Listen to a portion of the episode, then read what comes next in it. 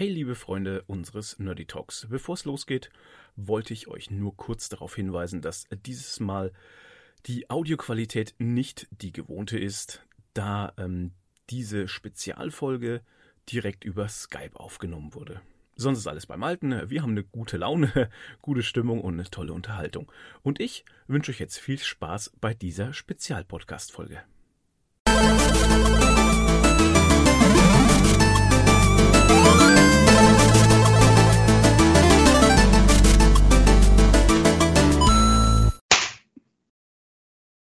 Jetzt hättet ihr alle klatschen sollen. Dann hätte ich nämlich auf jeder Tonspur den Ausschlag so. gehabt. Ach so. Probieren wir nochmal. Kein Problem. Drei, zwei, eins. Das war perfekt. Super. Na, der Benjamin war blöd zu spät. Also, ich bin ja auch nicht in der Band, das hat schon seine Gründe. Ne? Hallo und herzlich willkommen zu einer neuen Folge Nerdy Talk von Gikeriki. Wir haben heute ein großes Special am Start und zwar mit Thomas von Kummert und Benjamin von Eckertsberg. Hallo und herzlich willkommen, ihr zwei. Hi. Ähm, ich stelle euch kurz vor, wenn ich darf, mhm. mal ganz so, was ich so gefunden habe über euch, weil es gibt verdammt viel. Ähm, einmal haben wir unseren äh, Thomas von Kummert, geboren 72 in München, Abschluss Designschule in München, hat sehr viele Preise, unter anderem den Sondermann-Preis, Rudolf Dirk Award, International Manga Award. Und die französischen habe ich jetzt nicht rausgeschrieben, weil ich es nicht aussprechen kann, gell? aber es sind unheimlich viele. Ähm, du bist Gründungsmitglied der Gemein des Gemeinschaftsateliers Reaktor. Ähm, was kann man sich darunter vorstellen als Unwissender? Das ist im Grunde, ich war ja vorher auch in der Artillerie, das war so ein Gemeinschaftsatelier und äh, genau sowas ist es jetzt auch wieder. Das sind ähm, vier, vier Künstler. Äh, einer ist, war auch Filmproduzent und äh, hatte, hatte ein eigenes Studio und wir sind aber jetzt alle zusammen in so einem Raum, so einem alten Künstleratelier in äh, okay. München und ähm, arbeiten da in einem Raum zusammen und ähm, können uns austauschen und genau. Sehr gut. Der Benjamin, äh, 70 geboren, studierte an der FH München Kommunikationsdesign, äh, Mitglied der Münchner Ateliergemeinschaft äh, Die Artillerie, haben wir jetzt gerade gehabt. Da ist zum Beispiel auch der Uli Österle dabei oder Florian Mitgutsch. Und äh, freiberuflich bist du Illustrator. Ist das aktuell, ja, gell? Ja, im Prinzip habe ich mich jetzt ein bisschen Richtung mehr Richtung Schreiben bewegt und okay. jetzt seit der Corona-Krise eigentlich fast gar nicht mehr weil sich das einfach äh, zeitlich besser mit Homeschooling und derlei Aktivitäten vereinbaren lässt und weil ich auch Lust habe, das zu intensivieren noch. Also, aber im okay. Prinzip bin ich schon Zeichner und schreibe eben Comics. Ähm, weil es jetzt gerade schon gesagt hast, wegen Homeschooling und so, ähm, wie krass hat euch die Corona-Krise so erwischt? Hat euch das viel, sehr zu schaffen gemacht oder hat es euch eher ja, kalt gelassen, sage ich mal? Ja, das hat natürlich schon viel verändert, Entschuldige, ähm, weil äh, ich, wie ich eben schon sagte, mein, mein ganze, meine ganze Aufstellung als Freiberufler jetzt eigentlich äh, geändert habe. Ich arbeite jetzt zu Hause, nicht mehr im Atelier, was vorher 25 Jahre lang ja mein Zuhause war. Und, Krass. Das ist schon äh, ein großer Einschnitt gewesen und ähm, wie sich das jetzt so in der Zukunft gestaltet, ich stelle mir das so vor, dass ich jetzt eigentlich Fulltime schreibe, wenn ich denn zum ah. Schreiben komme. Also jetzt, wie lange die Schulen offen bleiben. Aber ähm, ja, also das ist aber etwas, was ich eigentlich begrüße, weil äh, ich von selber hätte ich es vielleicht nicht gemacht äh, ohne Corona. Und äh, so habe ich mir, war das etwas, was ich eh schon immer mal intensivieren wollte und das versuche ich jetzt und ähm, mal sehen, wie lange das funktioniert. Ja, ähm, bei mir war es so, ich habe ja jetzt wirklich über zehn Jahre lang im Grunde genommen an Gangu gearbeitet und ähm, größtenteils äh, Jobangebote, die ich irgendwie bekommen habe, abgesagt. Ein paar Mal habe ich, hab ich eine Ausnahme gemacht für kurze Jobs. Aber ich habe eigentlich äh, die meiste Zeit äh, sagen müssen, nee, ich, ich muss erst meinen Comic fertig machen. Und als jetzt der Comic fertig war, das war quasi im Dezember, ähm, war dann eben auch diese Geldquelle versiegt. Okay. Und, äh, und ich habe vorher immer alles abgesagt. Also es wusste keiner, dass ich jetzt dann auch wieder arbeite. Und ich habe mhm. auch keine Quise mehr betrieben über zehn Jahre, weil ich ja immer an einem Comic arbeiten musste. Ja. So, und äh, das war dann ganz spannend, wie das dann, äh, wie dieser Übergang jetzt stattfindet, genau in dieser Zeit halt auch. Ja. Das hat dann Gott sei Dank ganz gut äh, hingehauen. Ähm, und ähm, von dem her habe ich da Glück gehabt schon zunächst mal schon mal Glück gehabt, dass ich eben dieses lange Comic-Projekt eben hatte. Mhm. Und am Ende dann auch eben, dass man schon auch so ein bisschen seine Connections äh, weltweit dann auch schon äh, so hat und auch dann, ähm, ja, also der Übergang war bei mir ganz gut. Cool. Ja, das ist, hört sich auf jeden Fall gut an. Ähm, ich wollte jetzt eigentlich fragen, wie habt ihr euch kennengelernt? Aber Moment, jetzt, jetzt erzähle kurz, wie ich euch kennengelernt habe, und zwar durch diesen Comic hier, mhm. den ich ähm, irgendwann, also vor ein paar Jahren, tatsächlich, hatte ich den Roman gelesen und dachte mir, Mensch, da muss doch irgendwie ein Comic geben, oder? dann habe ich den gesucht, ne, diesen Comic vom EHPA Verlag. Und so, tatsächlich.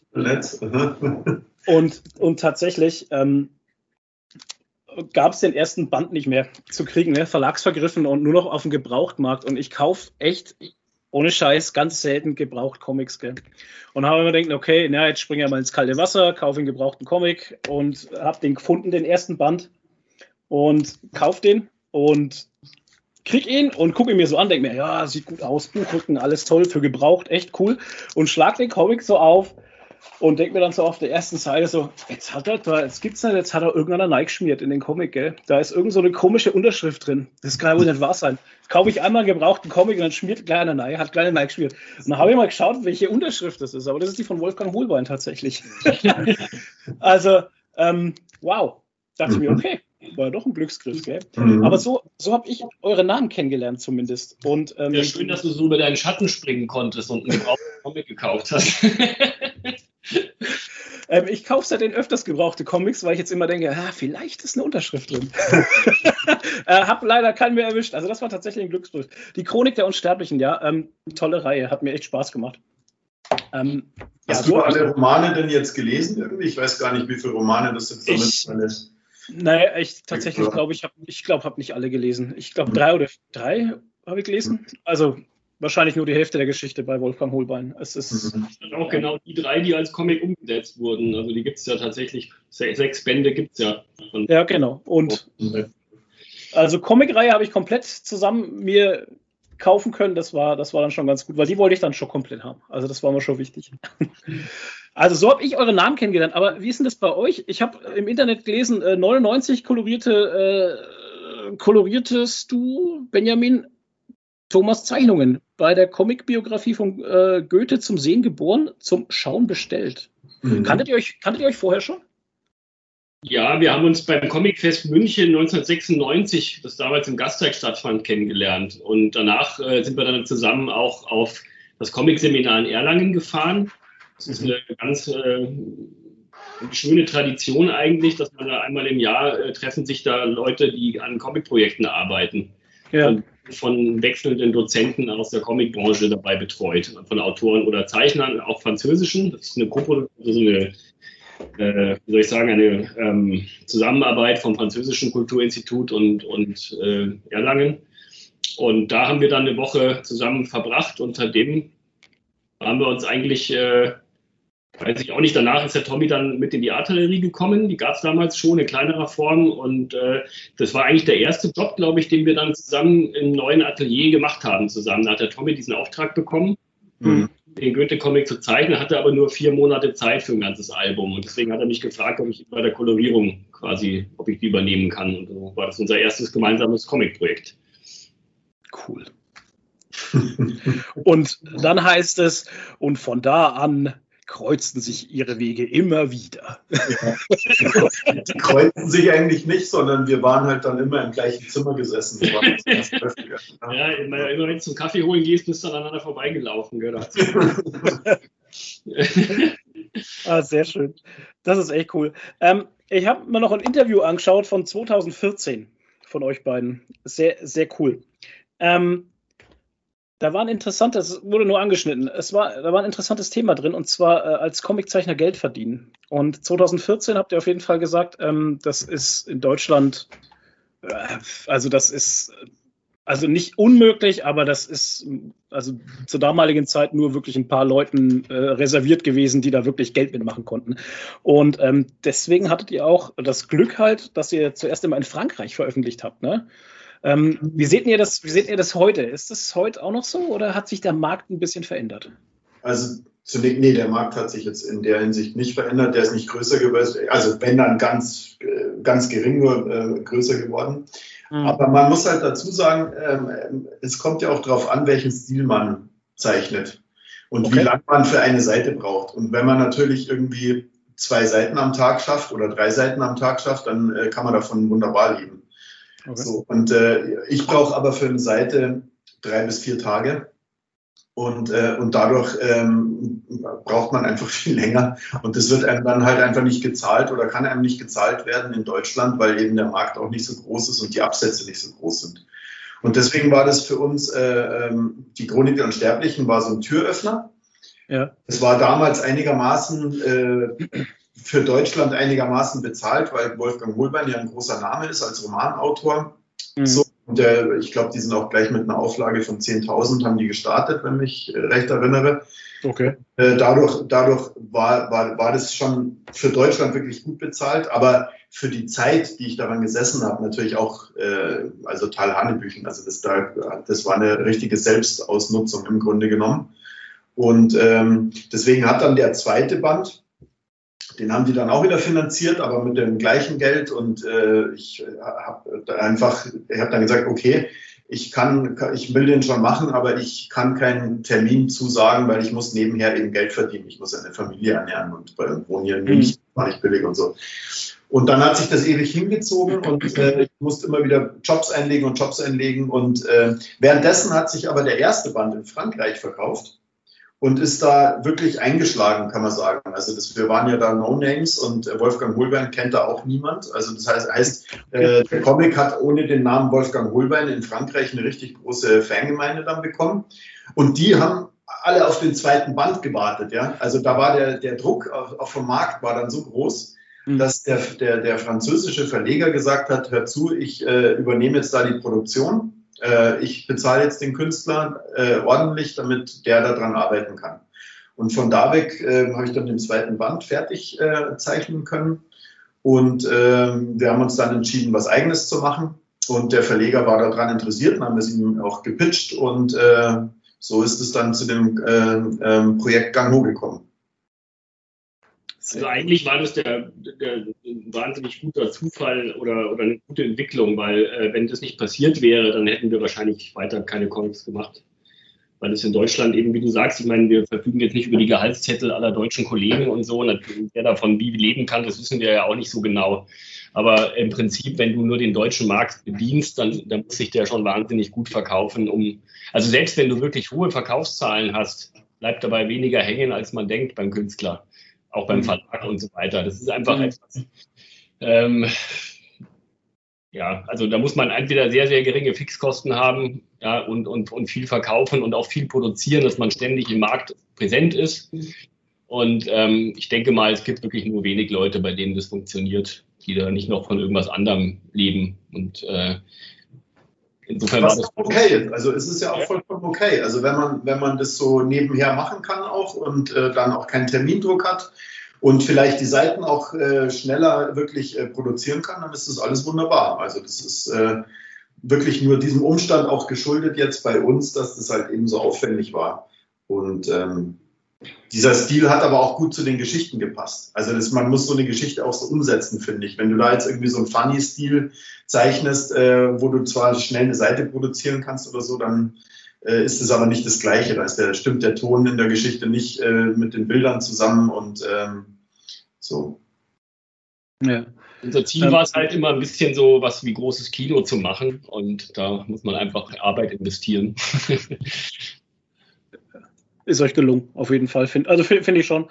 Ähm, das mit der Bezahlung und dass weniger bei rumkommt und abspringt, das äh, habe ich damals im Interview mit der Katrin Gall, die hat für die, oder die, die macht für den Splitter Verlag, macht die ähm, Radios, die Comics, ähm, die hat damals auch erzählt, ähm, da, also kommt weniger bei rum, als man sich vorstellen kann. Mhm. Oder, oder muss man möchte. wissen, dass die deutschen Verlage, wie gesagt, ich, ich bin ja kein Experte, aber was ich so mitbekommen habe, vielleicht gibt es da auch Ausnahmen, aber im Normalfall finanziert ein deutscher Verlag nicht die Künstler bei der Arbeit am Comic.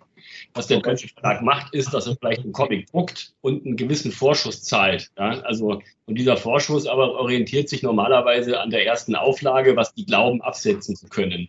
Mhm. In Deutschland, glaube ich, sind Alben, egal ob die aus Frankreich oder aus Deutschland oder aus USA sind, die meisten haben halt Auflagen in, in sind ein paar tausend Stück, mehr nicht. Ja?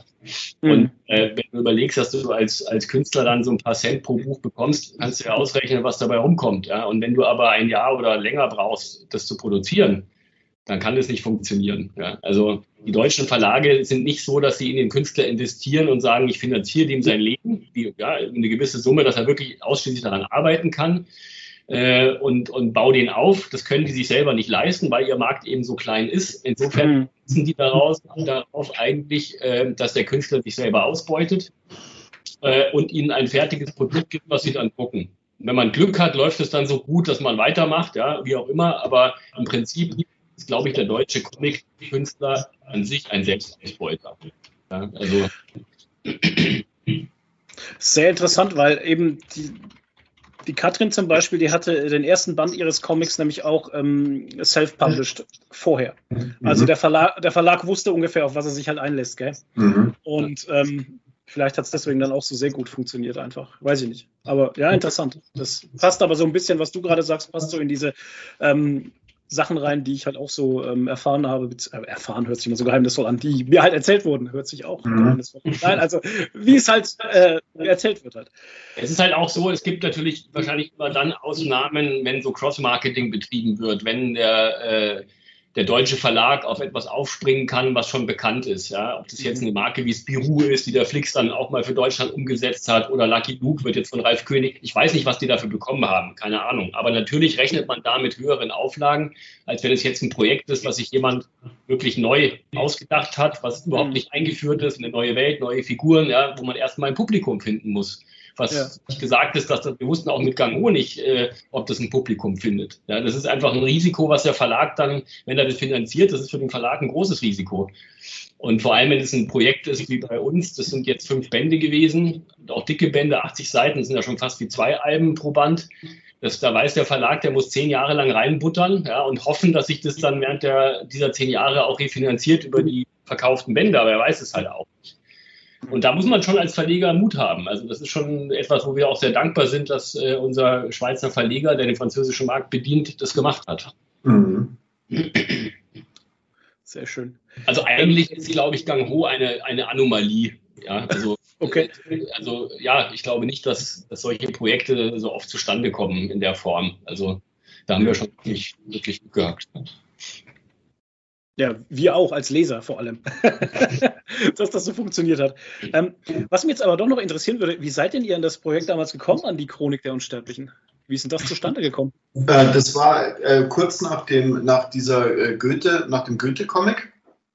Ich habe da einen ganz guten Draht gehabt zu dem damaligen Chefredakteur Michael Walz beim Herper Verlag und äh, wir haben uns immer gut unterhalten und ich habe ihn dann mal, in, ich glaube in Ongolem bei, ähm, bei so einem äh, Zusammensein am Abend mal gefragt, weil der EHPA Verlag damals mit dem Egmont Verlag, äh, Verlag fusionierte.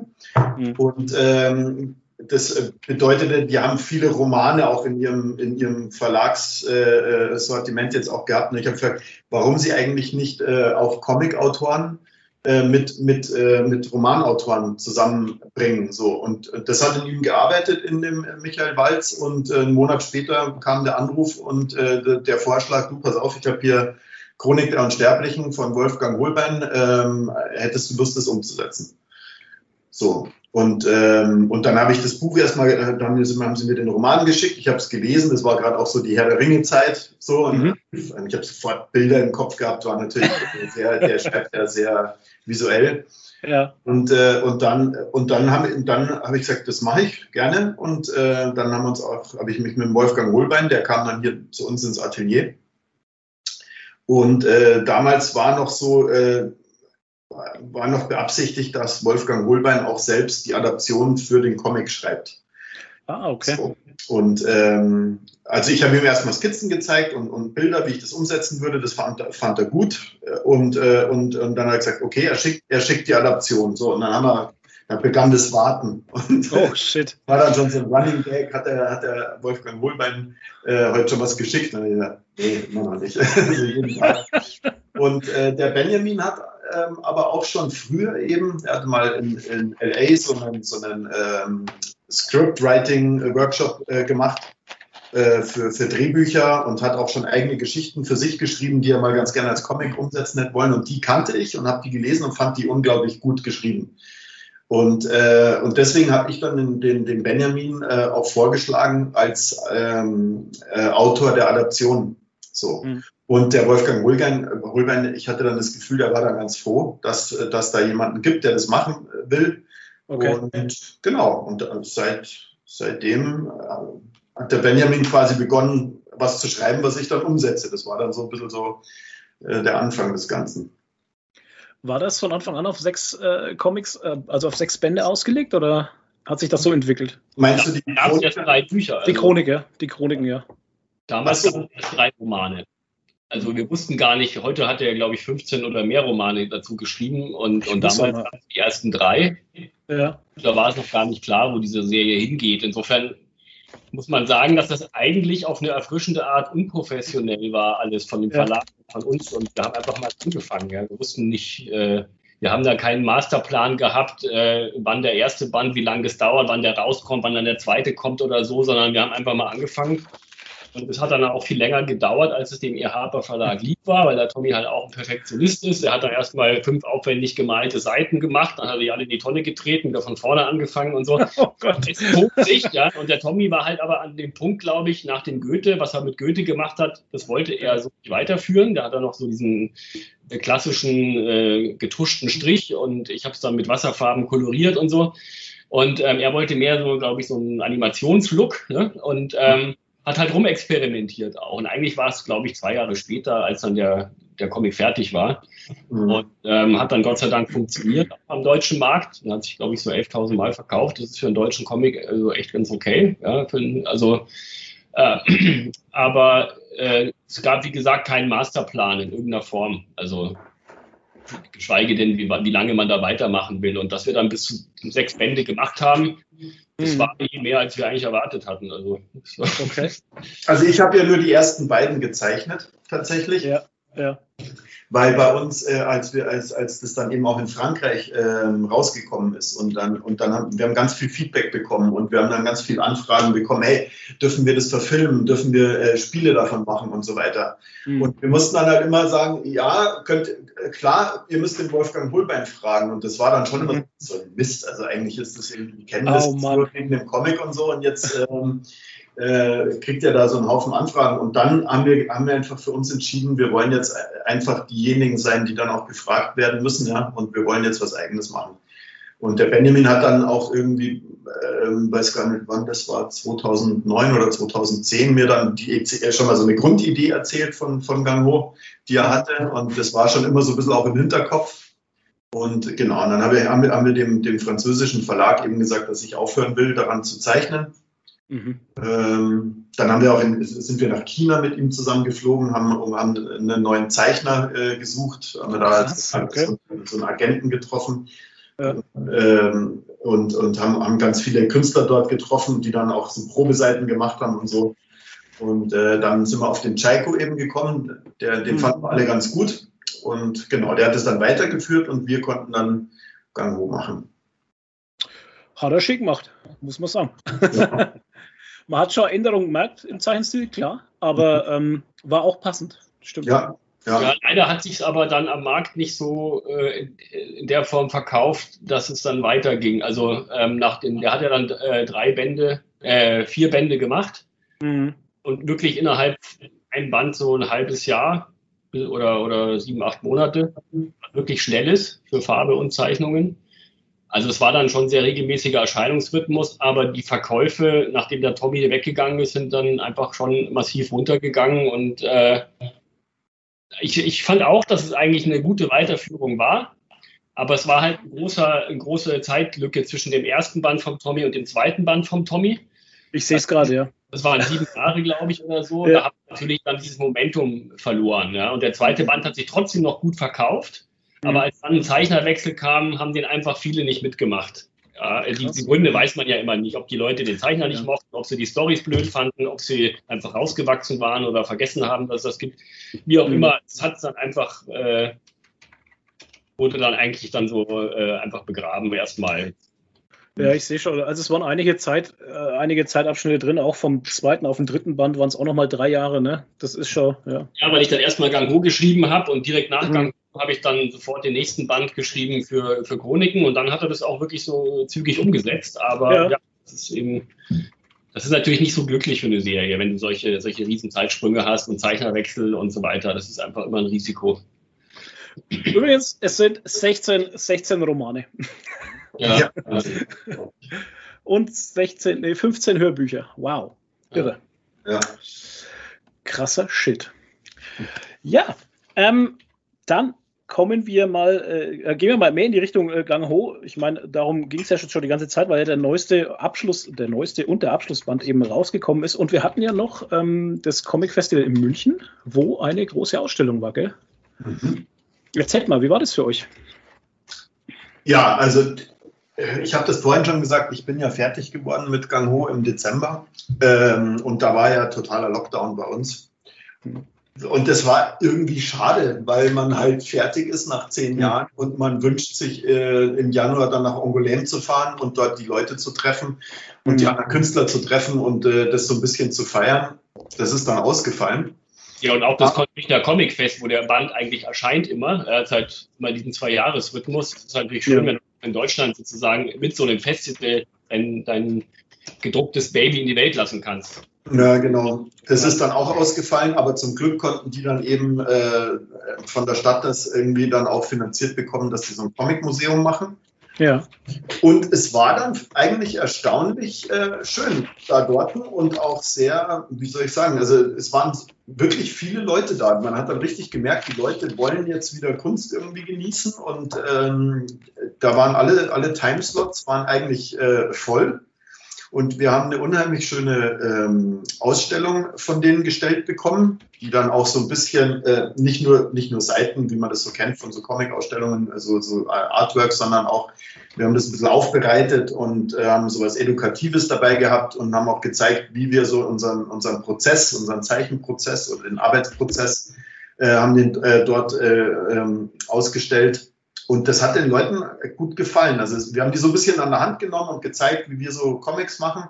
Ja. Und ganz viele Leute haben durch die Ausstellung dann tatsächlich die Serie erst entdeckt und ähm, haben dann gleich alle fünf Bücher teilweise gekauft. Also es war irgendwie, die Bücher durften eigentlich ja gar nicht als Bücher dort. Also es war nicht sowas wie so eine Messeverkauf, sondern es waren dann ja.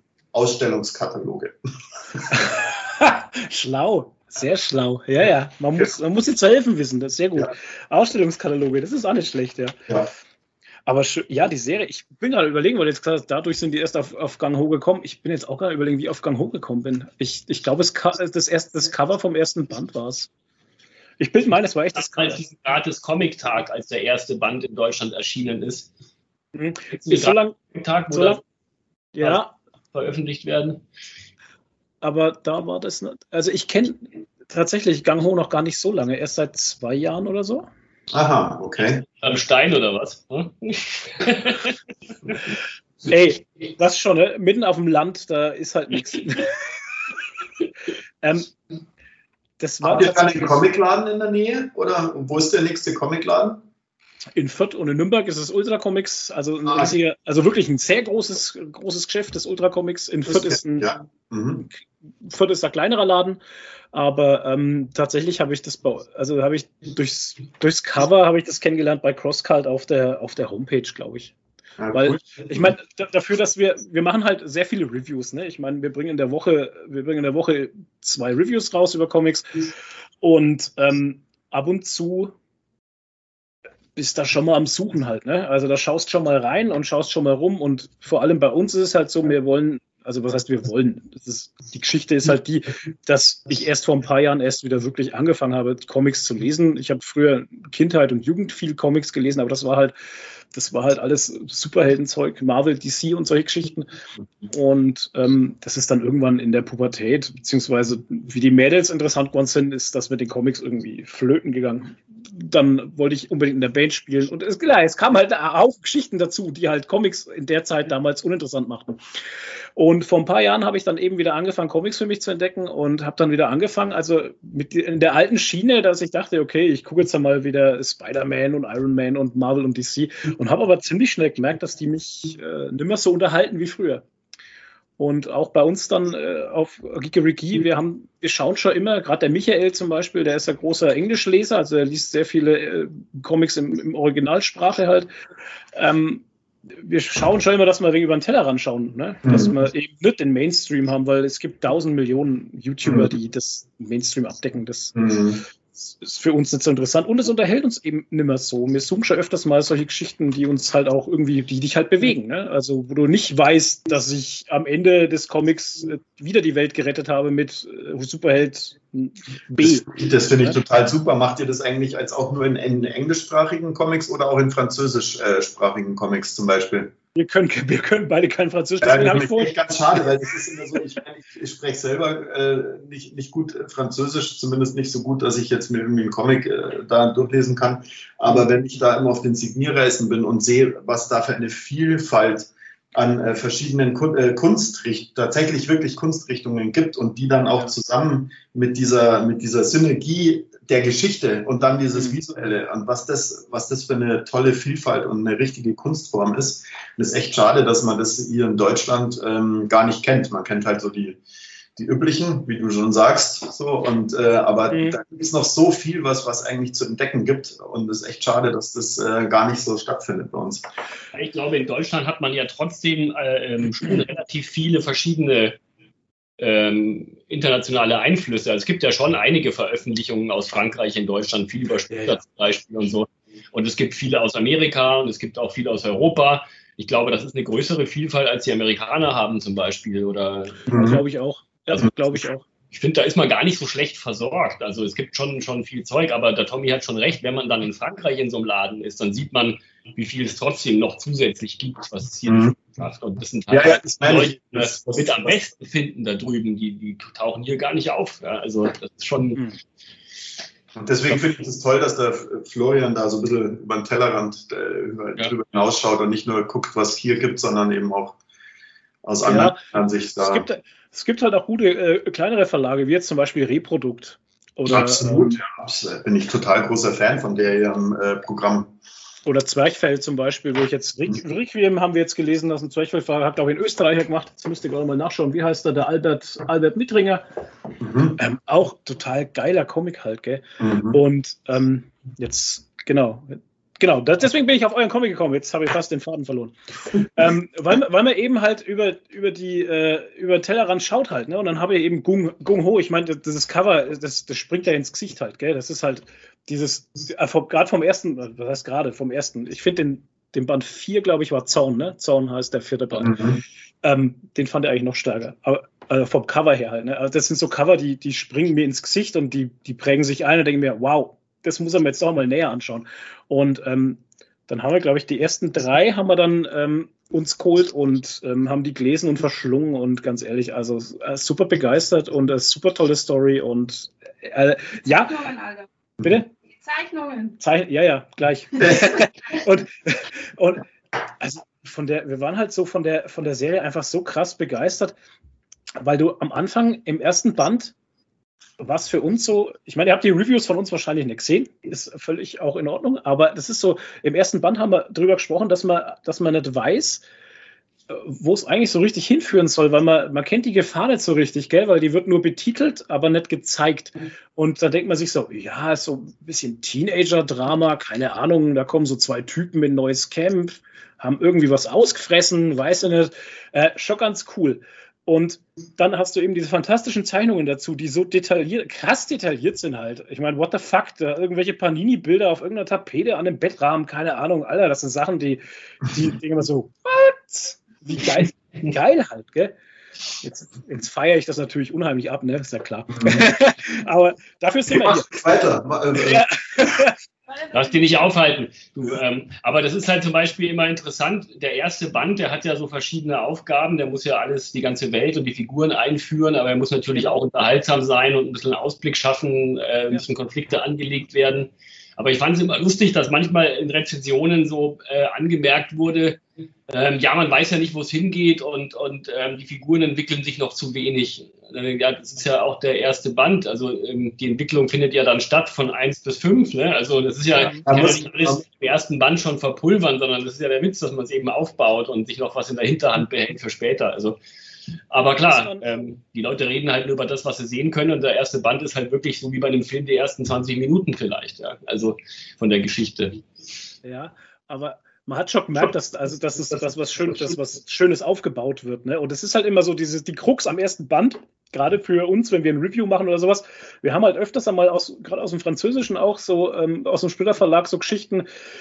Da hat der Comic, lassen wir lügen, 56 Seiten oder so. Und ähm, da, da ist es schwierig, glaube ich, auch manchmal für den Autor. Ich weiß nicht, das könnt ihr jetzt mal dann erzählen, für den Autor auch ähm, das so unterzubringen, dass du den Leser bei der Stange hältst, dass du ihm aber nicht zu viel gibst und ähm, ja, dass er halt trotzdem sagt am Ende des Bandes so, wow, geil, da will ich mehr davon haben. Und das habt ihr also bei dem ersten Band von, von Gungho auf jeden Fall mega geil gemacht hat. Also ich muss dazu sagen, dass was wir auch ähm, äh, schon mal das Glück hatten, ist, dass wir 80 Seiten machen durften. Mhm. Weil ich muss sagen, also mir als, als Schreiber fällt es schon, also 46 Seiten, das ist dieses Standardformat, da wird sich auch nicht mhm. immer halten, es gibt auch mal 54 oder so, mhm. aber am Ende ist das ist unheimlich wenig Platz. Wenn ja. du, also sag mal, oder es kommt drauf an, also äh, bei Gang Ho ist es halt so, dass wir da sehr relativ viele verschiedene Charaktere haben. Und ähm, jeder Charakter braucht ja einen gewissen Raum, um überhaupt wirken zu können. Und äh, wenn du jetzt eine Figur aber äh, eine Story über ein oder zwei Leute erzählst, dann kriegst du da mehr unter. Aber sowas einzuführen, neue Informationen, verschiedene Gruppierungen und Figuren und so weiter, da bist du mit 46 Seiten so knapp, dass es echt schwierig ist, dass das Ganze atmen kann. Ja, und dass du da irgendwie, äh, den, also weil, was ich immer im Konflikt bin beim Schreiben, ist, dass du, also ich bin, ich versuche schon immer so knapp wie möglich zu sein, auf den Punkt zu kommen aber ich merke halt schon, dass wenn man das zu sehr runterkocht, dann wirkt es halt auch generischer oder äh, es hat halt zu wenig, zu wenig Raum ja, für, mhm. für die Szenen, die sie brauchen, um so zu wirken, wie man sie sich vorstellt. Und da waren wir alle, wie gesagt, haben wir das Glück gehabt, dass wir 80 Seiten haben konnten pro Band, was ich sehr angenehm fand. Also das war irgendwie für mich eine angenehmere äh, Strecke, um, um, um ein bisschen weiterzukommen in der Geschichte, ohne dauernd aufs Gaspedal treten zu müssen. Da muss jetzt unbedingt noch eine Action-Szene rein, sonst verliere ich den Leser oder so. Also dafür hatte man dann eben Platz. Vor allem ähm, ist es halt auch eine sehr, also zumindest merkt man das als Leser, es ist eine sehr komplexe Welt halt, wo auch verdammt viel passiert ist. Mhm. Ja. Und ähm, war das denn natürlich, dass wir, dass der Benjamin von Anfang an äh, die gesamte Geschichte schon schreiben konnte, am Stück. So, also es hat halt der Verleger auch möglich gemacht, dass der Benjamin äh, da zehn Monate, glaube ich, Benjamin, hast du geschrieben? Elf Monate, ja. Oder elf Monate. Und äh, das heißt, bevor ich dann angefangen habe, konnte mhm. alles schon perfekt angelegt werden. Also wir wussten schon, am Ende passiert das, das ah. am Anfang muss da jetzt dieses Gebäude stehen und so weiter. Aha. Und, so. und deswegen habe hab ich dann auch so diesen Übersichtsplan gemacht und so weiter. Geil. Und äh, das, im Grunde ist es so von der Herangehensweise ziemlich filmisch oder wie du es halt auch bei einem Filmprojekt oder einem Trickfilmprojekt machen würdest, wo du genau deine Welt kennst. Du weißt genau, mhm. was ist. Der muss von, wenn du von da nach da schießt, dann ist im Hintergrund das und so Sachen halt. Ne? Also das ist so, das war halt der Vorteil davon. Das erklärt natürlich einiges. Das ist natürlich, das ist, ist so eine Geschichte. Wisst ihr, das ist, ähm, das merkt man. Man merkt einfach, dass das, dass das ein fertig gepacktes Paket war. Dass mhm. da nicht irgendwie, irgendwie jemand am Hängen war und ich wusste, geht's weiter, können wir weitermachen, können wir nicht weitermachen. Das ist wie, ich weiß nicht, ob ihr die Serie Dark gesehen habt, die war von Anfang an, also die Netflix, ist eine deutsche Serie, mhm. ähm, die ähm, war von Anfang an auf drei Staffeln ausgelegt. Und mhm. du merkst es auch einer Serie an, wenn die auf drei Staffeln ausgelegt ist. Das ist mhm. viel kompakter, viel besser erzählt, als wenn du eine Serie hast, die halt ja nicht weiß, wann sie aufhört. Mhm, das stimmt, ja. Das sind halt immer so widerstreitende Interessen. Natürlich ist jede, ähm, gerade wenn man viel investiert und wenn es ein teures Projekt ist, mhm. dann mit, wenn man sich von vornherein eigentlich ein Stoppschild setzt, weil wir mal an, das Ganze geht ab wie, wie sonst was und man muss nach drei Staffeln dann aber aufhören, obwohl die Welt nach mehr giert. Ja. Aber die Gefahr künstlerisch und kreativ ist natürlich immer, dass man dann hinter, hinten raus irgendwann den Absprung nicht rechtzeitig schafft und das Ganze dann in der Qualität abnimmt. Das ist immer die Gefahr. Ja. Aber es gibt auch Serien, die erst in der fünften Staffel so richtig zur Höchstform auflaufen, ja, wo man die Welt dann so gut kennt und die Figuren so gut kennt und da kommen man Sachen plötzlich, die man am Anfang noch gar nicht auf dem Schirm hatte. Also, aber du hast schon recht, das ist ein, äh ja, ich, mir ist es halt äh, da bei bestes Beispiel The Walking Dead aufgefallen zum Beispiel. Ich meine, das sind jetzt Gottverdammt elf, elf Staffeln. Ähm, wir waren da irgendwann mal zwischen Staffel 5 und 6 oder so. Du bist irgendwann raus halt, weil du denkst, ach Gott, es dreht sich gerade so im Kreis und es wird so langweilig. Ne? Also, Aber das lag auch an dem Qualitätsabfall. Also ich fand die Walking Dead-Serie am Anfang sehr gelungen. Also ich habe mhm. die gelesen und auch die Filme, die Serie gesehen und ähm, mhm. Auch aufgehört. Die letzte habe ich jetzt eben auch nicht mehr gesehen, aber das lag eben daran, dass ich auch das Gefühl hatte, die Qualität der der Leute, die die machen, hat abgenommen. Mhm. Also die haben teilweise auf eine Art Regie geführt, die, die war so merkwürdig und schlecht und äh, die, ja. die Stories, die haben sich auch sehr weit wegbewegt von den Comics und am Anfang hat das gut funktioniert und es hatte eine Qualität und auch eine emotionale Qualität. Mhm. Das hat es irgendwie, nachdem Negan aufgetaucht hat, äh, aufgetaucht ist, hat es das verloren leider. Also, ja. Aber es hätte nicht sein müssen. Es hätte auch gut sein können, glaube ich. Das ist halt einfach, aber den springen halt irgendwann die Leute ab. Keiner hat ja Bock, 20 Jahre lang Walking Dead Regie zu führen, wenn wir mal gute Regisseure haben. Irgendwann machen die dann auch wieder was anderes. Und dann, das kann man sich wahrscheinlich dann nicht mehr so aussuchen irgendwann. ja, ähm, könntet ihr euch äh, Gang Ho als TV-Serie vorstellen? Oder als Film? Ja, absolut. Also ich meine, wir haben das ja, das Ganze ist ja im Grunde genommen so angelegt eigentlich wie, wie, wie, wie auch eine Serie oder ein Film. Also da kann man auf, der, es gibt ganz viele Sachen, die wir gar nicht gezeigt haben, die der Benjamin aber schon weitergedacht hat bei irgendwelchen Figuren oder so. Mhm. Und ähm, auf alle Fälle, das kann man sich absolut vorstellen. Und wie sieht's aus? Wisst ihr schon was? Könnt ihr was sagen? Hat schon ähm, jemand angefragt? Ja, also da gab es jetzt schon wirklich äh, ganz viel Interesse von verschiedensten Seiten. Okay. Ähm, und, ähm, aber es ist halt noch nichts Konkretes äh, unterschrieben. Von dem her bringt es ja jetzt nichts, irgendwas zu sagen. Also deswegen. Ähm, es ist, es ist ein Prozess, sagen wir mal so, aber äh, man weiß nie, sowas kann in die Hose gehen, immer. Sowohl, also kann sein, dass es nie dazu kommt, obwohl viel Interesse ist. Es kann auch sein, dass es gemacht wird und fürchterlich wird. Ja, einfach, oder es kann toll werden. Also das ja. ist ein alleine, also ich finde es schon toll, dass da überhaupt Interesse aus verschiedenen Ländern, von verschiedenen Produktionsfirmen ist, ohne dass wir uns da großartig drum bemüht hätten. Cool. Also daran sieht man, glaube ich, dass das Ganze ähm, für jemanden, der filmisch denkt, für Produzenten oder Regisseure, die erkennen da schon in dem Stoff das Filmische. So, also dass das, äh, was, ja. was ja bei uns auch tatsächlich etwas ist, worauf wir achten, ja, dass das irgendwie nach solchen Gesetzmäßigkeiten auch funktioniert. Und insofern ist es kein sehr weiter Schritt, glaube ich, daraus einen Film oder eine Serie zu machen. Ob das dann gut wird, das ist eine ganz andere Frage. Da kann man auch sehr ja, also, ähm, ja. Aber das hat man dann auch nicht in der Hand. Also. Ja, da steckst, ich wollte gerade sagen, da steckst halt auch nicht drin dann, ne? Wenn das scheiße wird, ja, blöd.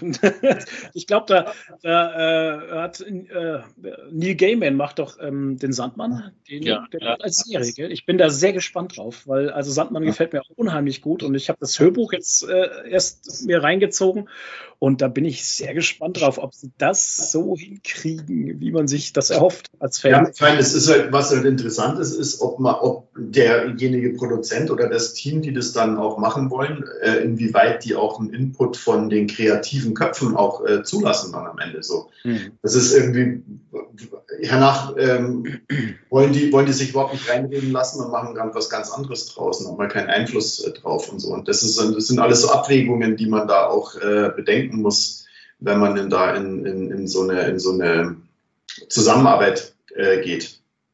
Wir haben ja selber eine Adoption gemacht der Unsterblichen zum Beispiel. Ich habe auch noch äh, mit dem Chaiko eine andere Adaption gemacht von ähm, Mord im Orient Express von Agatha Christie. Das heißt, uns ist ja klar, dass man sich da auch Freiheiten nehmen muss. Ähm, und das mhm. ist auch völlig Ordnung, weil es ein anderes Medium ist. Und es ist ja auch oft gut, wenn man das dann irgendwie äh, auch nochmal auffrischt oder so, im Idealfall verbessert, ja, und ja. verfeinert das Ganze.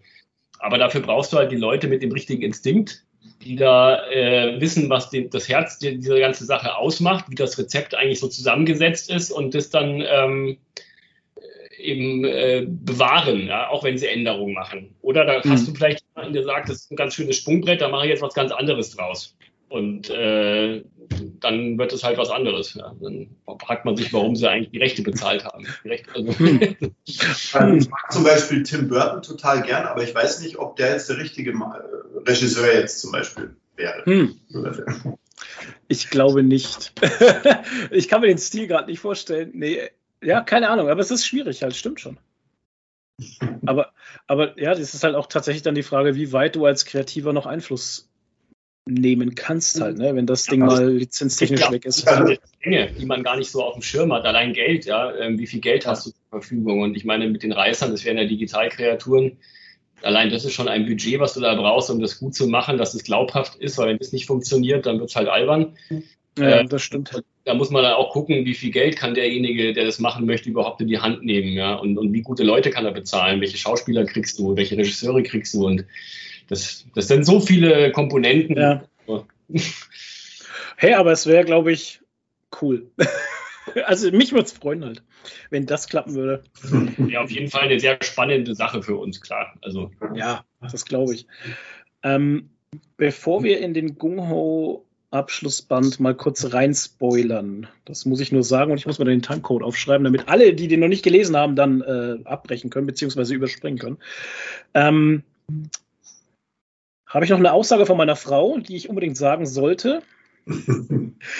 ähm, sie hat noch nie so schön gezeichnete Brüste gesehen in einem Comic. Was wir jetzt mit der Information machen? ja, ich habe mir auch echt Mühe gegeben. ja, du hast dir echt Mühe gegeben, allerdings. also, ja. Hm. Nein, also äh, das ist äh, für mich ist das eine ist das Anatomie, genauso wie äh, Arme und, und, und alles. Äh, das ist halt irgendwie, wir zeichnen jede Woche Akt. Ähm, okay. Ich bin da gut im Training sozusagen. Und, äh, Hat man gemerkt, ja. ja. Aber, äh, vielen Dank für das Kompliment. ja. Ähm, und eine Frage, die uns bei allen Reviews immer mehr zerfressen hat, sage ich mal. Wo in Herrgottsnamen spielt das? In welchem Land? Ja, Habt ihr euch da Gedanken drüber gemacht oder ist das, ist das irgendwie, also. Das haben wir bewusst offen gelassen, weil ähm, ah. es ist eben Europa. Ja, ja, schon klar. Es ist eigentlich eine Mischung aus verschiedenen Ländern, wenn man so will, und Erinnerungen okay. an, an Urlaube, äh, mhm. Süden also Zum Beispiel, ich war in Andalusien und da war auch genau so ein Berg. Mit, da war zwar nicht so eine Altstadt oben, wie das sieht ja aus wie eine italienische Altstadt, sondern das war eine Burg obendrauf, aber der See war da so genauso. Das war, wie gesagt, in Andalusien, ein bisschen im Landesinneren. So, und, und, und die ganze Vegetation und das Ganze könnte auch in Südfrankreich sein oder es könnte irgendwie in Kroatien sein oder so. Es gibt tatsächlich auch in Ligurien so Dörfchen auf Hügeln, ja, wo du echt fünf Häuser und eine Kirche hast oder so. Und meine Idee damals war halt, dass sich um so einen alten Stadtkern herum eine Siedlung, wo dann neuere mhm. Häuser, die dann fast ein bisschen was Amerikanisches haben, diese Holzhäuser mit Veranden und so, äh, mhm. das so ein Stückwerk ist, was sich sozusagen da entwickelt hat und ähm, eine Mauer drum gezogen wurde, an dass da so verschiedene Zeitschichten quasi äh, in, diesem, in diesem Ort sind. Und ja. das ist tatsächlich einfach so ein Best of Europe, wenn man so will. Ähm, okay. Wir wollten uns da nicht so festlegen, damit man jetzt nicht irgendwie Leser hat, die sagen, so schaut es aber in Nürnberg nicht aus, Freunde. Ja, oder, Ach. Ähm, und, äh, Wieso in Nürnberg? ja, völlig wurscht. Das ist, das ist, ja egal. Also zumindest aber nicht Leser hat zu sagen, ja, aber äh, das Ausfallschild an der Autobahn, das ist aber weiter drüben. Da gibt es immer so Experten, die dann anfangen mit so, ja. mit so Anmerkungen.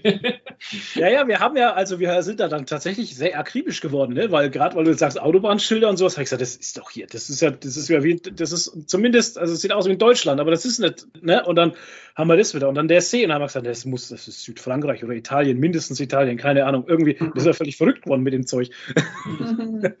aber schön, ja, Best, Best of Europe, das trifft es eigentlich schon sehr sehr gut, ja. Damit kann ich auch, damit kann ich echt leben halt. Best of also auf jeden Fall sollte es halt ein Ort sein, im Grunde genommen, wo man auch als Jugendlicher total gerne wäre. Oder überhaupt so, ja. Also das ist ja. so, so, ein schöner Ort eigentlich, der äh, eine Mauer drumherum hat, weil außenrum mhm. einfach die Gefahr äh, herrscht. Oder mhm. ja, so. Das war so die, die, die, die Prämisse von dem Ganzen. Das fand ich aber auch im Storytelling echt geil. Ne? Ähm, Im ersten Band war das so, so ja, keine Ahnung, wie Sommerferien, ein bisschen Urlaub mit ab und zu hast du mal ein bisschen was von Gefahr oder irgendjemand erzählt dir irgendeine Gruselgeschichte, keine Ahnung. Aber du hattest tatsächlich diese, wow, hoffentlich bringen sie jetzt nicht durcheinander, das wird sehr peinlich, aber da hast du so Szenen am See, wo sie halt einfach baden und Spaß haben und wo sie einfach ihr Teenager-Dasein so geil ausleben können halt, ne? Ohne mhm. dass, ohne dass halt irgendwie, du könntest vergessen, dass es halt einfach so eine Dystopie-Welt mhm. ist, wo alles irgendwie vor die Hunde gegangen ist. Und dann hast du in den nächsten Bänden hast du auf einmal dann echt Situationen, wo du denkst, ja, fuck, ne, den haben sie gerade das Gesicht weggefressen oder so, wo du denkst so, what? Ne?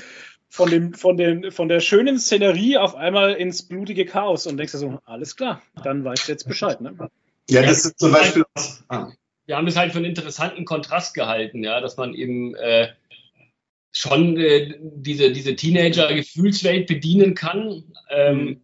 Und ohne jetzt wirklich, dass das alles nur depressiv ist und, und das alles überhaupt gar keinen Raum hat, weil es wirklich alles nur um, um Krankheit, Tod und Verwesung geht, sondern wir wollten eben genau diese, diese Emotionen auch mit, mit, mit den romantischen Gefühlen, die die haben und diesem Gefühl mhm. der Sterblichkeit, was Teenager haben, was dann mit der Realität äh, in Form der Reißer oder anderen äh, Todes, wo es dann wirklich kollidiert, ja, also und ähm, die ihre Erfahrungen dann auch machen müssen. Das ist eben ja, das war zum Beispiel, was mir auch, äh, ich weiß nicht, ob du die Serie Lost zum Beispiel kennst. Die war ja, ja. irgendwie so vor, vor zehn Jahren, glaube ich, war die, war die ja, ist die ja gerade losgegangen. Und ja. das fand ich immer, das, äh, ich fand diese Spannung unglaublich, ja. Also du hast diese Spannung und diese gefährlichen, diese gefährliche Insel.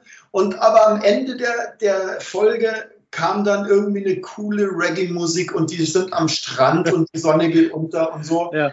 Und und das fand ich wahr. Also da habe ich mich einfach wohlgefühlt, in der Serie schon. So, ja. ja. Und, und, und, und, und das ist so ein bisschen auch wahrscheinlich auch mit reingeflossen unterbewusst. Aber sehr gut eingefangen. Also, das ja. bei Lost, ich habe Lost früher gesehen, ah, jetzt muss ich überlegen, ich glaube, das lief mal auf Sat 1 oder so und das war schwierig zum Verfolgen weil ähm, tatsächlich die liefen immer nachts um 10 oder so, keine Ahnung. Auf jeden Fall immer da, wenn man irgendwie dann vergessen hat, dass morgen die nächste Folge kommt und dann hast du immer drei Folgen verpasst und früher das Fernsehen war ja noch anders halt, ne, wie es mhm. heute ist.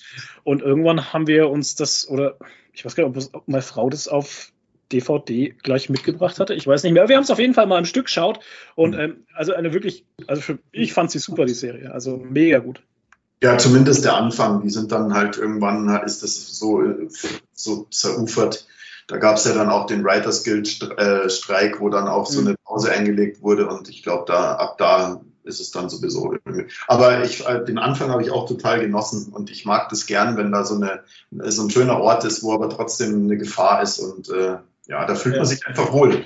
Also ich kann mir auch vorstellen, dass zum Beispiel halt eben jetzt mal angenommen, das würde wirklich verfilmt werden, ja, so das mhm. Filmteam ja, die, da musst du doch total Bock haben, da, da hinzufahren, an so schöne Orte da im, Süd, Südeuropa und, äh, und so tolle Drehorte zu finden und da dann eben so eine spannende Geschichte zu erzählen. Also das muss doch so auch schon allein Spaß machen.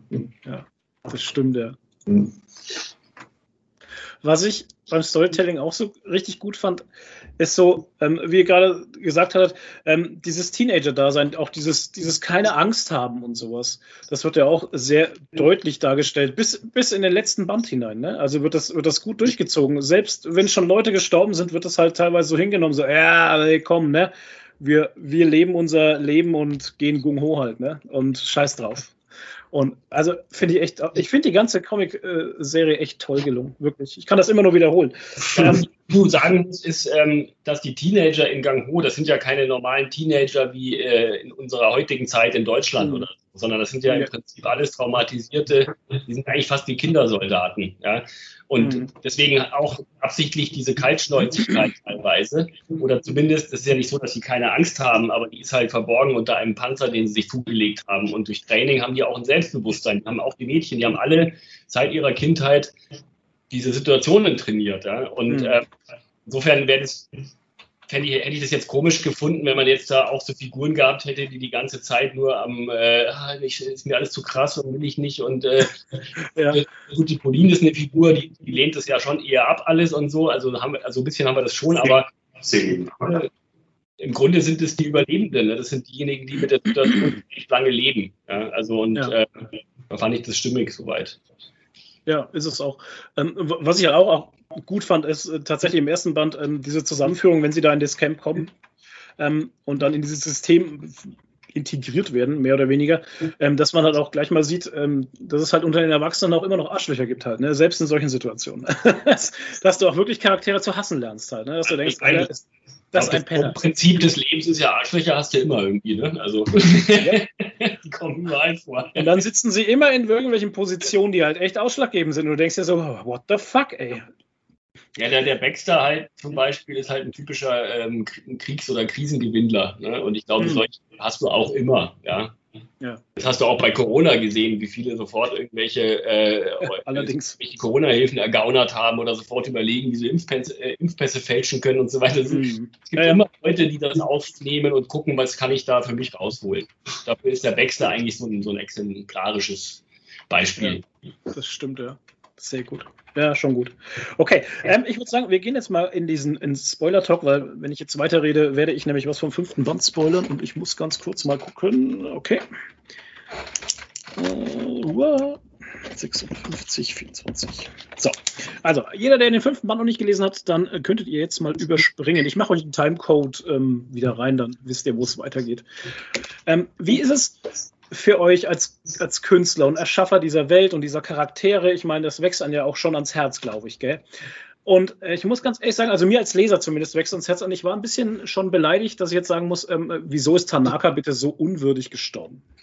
Was war denn das bitte? also, ey, ohne Scheiß, so ein geiler Typ und dann, und dann schießt er den einfach vom Motorrad? Ja, dazu muss ich sagen, es ist ja gerade natürlich schön, so eine Figur so aufzubauen. Ja. Und dann aber gar nicht so zu ihrem Recht kommen zu lassen. Ne? Also, weil das ja, Leben. Danke. Ja, das Leben funktioniert ja auch nicht so. Und das, ja ich bin ja schon ein bisschen stolz auf den Satz, den der Holden sagt, ne, nachdem er ihn erschossen hat. Dann sagt er halt, Nahkampfexperten erledigt man am besten aus der Ferne, weil so ist es im echten Leben auch. Und was bringt dir das, wenn du der super Nahkämpfer bist, wenn dich einfach jemand aus dem Sattel knallt? Und, und so ist es halt ja. im Leben, glaube ich, wenn solche Sachen äh, aufeinander prallen. Und das andere ist halt einfach, wenn du eine Geschichte über Teenager erzählst, mhm. dann musst du an bestimmten Punkt die Erwachsenen halt einfach beiseite räumen, weil du sonst gar nicht an diese Situationen kommst, wo die Teenager die Dinge selber regeln müssen. Ja? Wenn die Erwachsenen sich kümmern, wenn, die, wenn ich jetzt eine, eine Gesellschaft geschildert hätte, wo die Erwachsenen ihren Verantwortlichkeiten sehr gut nachkommen, dann, dann würde das gar nicht zu diesen Momenten kommen, die ich erzählen will. Ja? Also das ist einfach notwendig, um die Bühne frei zu machen. Also das, das ist auch, ich fand, die sich selber kümmern und nicht der Tanaka alles für die erledigt. Mhm. Ja, ich glaube, warum das auch für dich natürlich so extrem war in dem Moment, ist ja auch, wie das aufgebaut wird. Die Szene vorher oder die Szenen vorher ähm, ja, ja. lassen einen ja den Tanaka total sympathisch plötzlich werden. So. Ja, das ist natürlich so ein Kniff. Ähm, das ist, äh, ich finde es in einem Film auch so, wenn da einer stirbt, dann gibt es vorher nochmal eine ganz nette Szene mit dem. Und das ist im Grunde genommen da auch so, so erzählt. Und eben mich, also ich halt, wie ich es das erste Mal gelesen habe, ich, so, Wahnsinn. Und dann noch der Spruch hinten nach, dann muss ich gleich noch ja. ja, es ist halt schön, weil er eben, weil er eben ähm, schon die Geschichte mit seiner Tochter aufarbeiten, äh, weil du ihm die Chance eben gegeben hast, dass er die, dass er die Tochter Vaterszene, dass er das aufarbeiten darf und dass das halt geklärt wird und dass sie sich gegenseitig nochmal die Sachen so an den Kopf werfen und dadurch eben dann, ja, das, diese Schale aufbricht eben. Ne? Ich meine, gut, Tanaka hat am Anfang des Bandes natürlich gleich auch krasse Szenen, wo er da dieses Lager einfach mal schnetzelt und ich denke mir so, ja, yeah, geil, geiler Typ. und ja, dann ist er tot. Hm. Gut. ähm, aber du hast gesagt, die Erwachsenen rausnehmen. Und das hast du ja auch schlau gemacht, gell? Weil du hast ja äh, am Ende, die, wie dann äh, diese, diese Welle kommt, äh, der, der Reißer. Ähm, da bin ich ja im Übrigen sehr dankbar dafür, dass es keine Zombies geworden sind, gell? Also, weil es gerade, wie, wie wir das gerade angefangen hatten äh, zu, zu lesen, ähm, waren wir eh so übersättigt von Walking Dead und Fear the Walking Dead und Walking und Dead und hast du gesehen und weißt du nicht und Zombies überall. Und da dachte ich mir nach dem ersten Mal schon, oh, hoffentlich werden es keine Zombies, ey. Hoffentlich ist es keine Virus-Zombie-Seuche-Dingens. Und es war es Gott sei Dank nicht. Also vielen Dank dafür. Ich finde das total geil, dass ihr so eine Art, ja, keine Ahnung, Mischwesen erschaffen habt. Keine Ahnung, Eisbär, Bavian, Affen, Dings, also ich finde es sehr gut. Danke dafür. eigentlich normale Raubtiere haben, ne? so wenn man so will. Ah, okay also die halt von ihren Fähigkeiten jetzt nicht äh, irgendwelche, wie du sagst, ansteckenden Virus-Dinger haben oder Alien-Kräfte haben oder, oder so, sondern es einfach eigentlich eine, eine Bedrohung durch Kreaturen, die es eigentlich so geben könnte. Ja, also ja. die nicht, aber letzten Endes können die auch nicht mehr als Affen oder Raubkatzen oder in Kombination so. Nur, dass sie halt verschiedene Größen haben und verschiedene Aufgaben innerhalb ihres eigenen äh, Rudelsystems haben. Und das fand ich ganz, ganz hilfreich. Also, als wenn es immer nur das gleiche Viech wäre in, in dutzendfacher Ausführung oder so. Ähm, ja, genau. Also das äh, sollte halt ein, ein, ein Wesen sein, das äh, auch ein Teenager mit einem Gewehr erlegen kann. Mhm. Sonst hättest du das Problem auch wieder, wenn die mal sich in die Gefahrenzone rauswagen, dann sind die halt tot. Was soll's, also es muss halt handelbar sein. Nur wenn es mhm. zu viel werden oder man unvorsichtig ist und so weiter, dann wird es halt schwierig. Das ist ein bisschen ähnlich mit den Zombies, die zumindest die älteren Zombies, die langsam sind und so, die sind ja eigentlich kein Problem für einen, der auf Zack ist und aufpasst. Mhm. Aber sie werden immer, sie verzeihen halt keine Fehler. Und das ist immer mhm. was, was bei Zombies sehr gut funktioniert eigentlich. Mhm. Und wir haben also, halt keine, keine ja. Special Force Einheiten, ja, sondern wir haben halt Teenager als, als Figuren und deswegen musste das etwas sein, was eben, äh, wo nicht eine Kreatur gleich ein ganzes Dorf, Dorf auslöschen kann. Waren Zombies von Anfang an raus aus dem Game oder war die äh, Überlegung kurz da? Ja, Benjamin, Benjamin, hat das schon eigentlich so mit Zombies auch erdacht, so im Grunde genommen, gell, am Anfang. Ja, also sagen wir mal so, ich hatte die Idee schon 2005, ja, und ähm, die, die, die Art der Bedrohung war mir da an dem Punkt gar nicht so wichtig. Mir ging es eher um diese ganze Aufstellung mit diesen Vor- und den Jugendlichen und den Regeln, die es da gibt und so weiter. Und was jetzt da aus dem Busch hüpft, war mir erstmal gar nicht so wichtig. okay. ja. Aber ich gebe zu, das war auch eine Phase, da war Walking Dead, da waren glaube ich, gerade mal ein paar Hefte draußen. Die habe ich noch nicht gelesen gehabt. Das war so eine Phase, da Zombies gibt es ja schon seit den 70ern und, und ich mochte die auch immer. Ja. Aber es war nicht Mainstream, wie es danach durch Walking Dead, die Serie, das war dann ein paar Jahre später, geworden ist. Und insofern fand ich das zu dem Zeitpunkt, war das so eine natürliche Adresse, an die man sich wendet, Zombies. Ja, also, ähm, aber dann äh, hat der Tommy völlig zu Recht auch gesagt, dass er das nicht will. Und ähm, wir wollten auch ein Alleinstellungsmerkmal haben. Ja, dass mhm. man sagt, ich bin jetzt wirklich die, die 25. Variante des Zombie-Genres, sondern dass man zumindest da äh, ein visuelles und, und auch von der Story her was eigenes hat. Ja, ich mag das auch lieber vom Gedanken her, dass einfach so irgendwie die, die, die Natur sich weiterentwickelt, irgendwie so eine Art Evolution stattfindet und ähm, und die sich dann gegen die Menschen wenden. Weil das hat auch nochmal so eine, so eine Aussage, finde ich, irgendwie, die ich ganz schön finde. Wohingegen das mit den Zombies, das ist so, ja, der Tod, der kommt und was weiß ich. Ach, ja. alles, also von der Aussage finde ich das einfach so auch viel schöner. Und ich hätte auch überhaupt keine Lust gehabt, irgendwie zehn Jahre lang äh, so Untote zu zeichnen. Äh, nee. ja, könnte recht einseitig werden, das stimmt, ja. Mhm. Ja. Du hattest gesagt, genau, die Erwachsenen rausnehmen. Das hast du auch gut gemacht. Ähm, du hast die Erwachsenen rausgenommen und hast es die Kids unter sich klären lassen. Ja. Ähm, das Ganze hat ja schon, es hat ein offenes Ende. Ne? Also man fährt da in den Sonnenuntergang. Ähm, naja, also ich finde es gar nicht so offen, weil. Echt nicht? Ja, ja, überleg mal, wie viele Filme, also emotional und von den Handlungsbögen her ist es ja abgeschlossen. Das, das heißt, das, ja, klar. Das Ende ist offen, nur weil noch ein paar Figuren leben am Schluss. Ne? Also du kannst ja, ja. jeder, wo dann irgendwie eine Art Happy End ist oder, oder zumindest die Figuren überleben, kannst du ja theoretisch sagen, ja, Moment mal, der lebt ja jetzt noch 30 Jahre oder 50 Jahre. Der will ja auch, also natürlich kann es sein, dass man da noch weitere Geschichten erzählen könnte. Er, beantwo er, beantwortet schon, du beantwortest schon meine Frage, die ich nicht gestellt habe. Ja, also wir haben, wir haben einen Sonnenuntergang, wir haben einen Gitarrensong, das ist, ein, das ist kein offenes Ende, das ist ein Ende.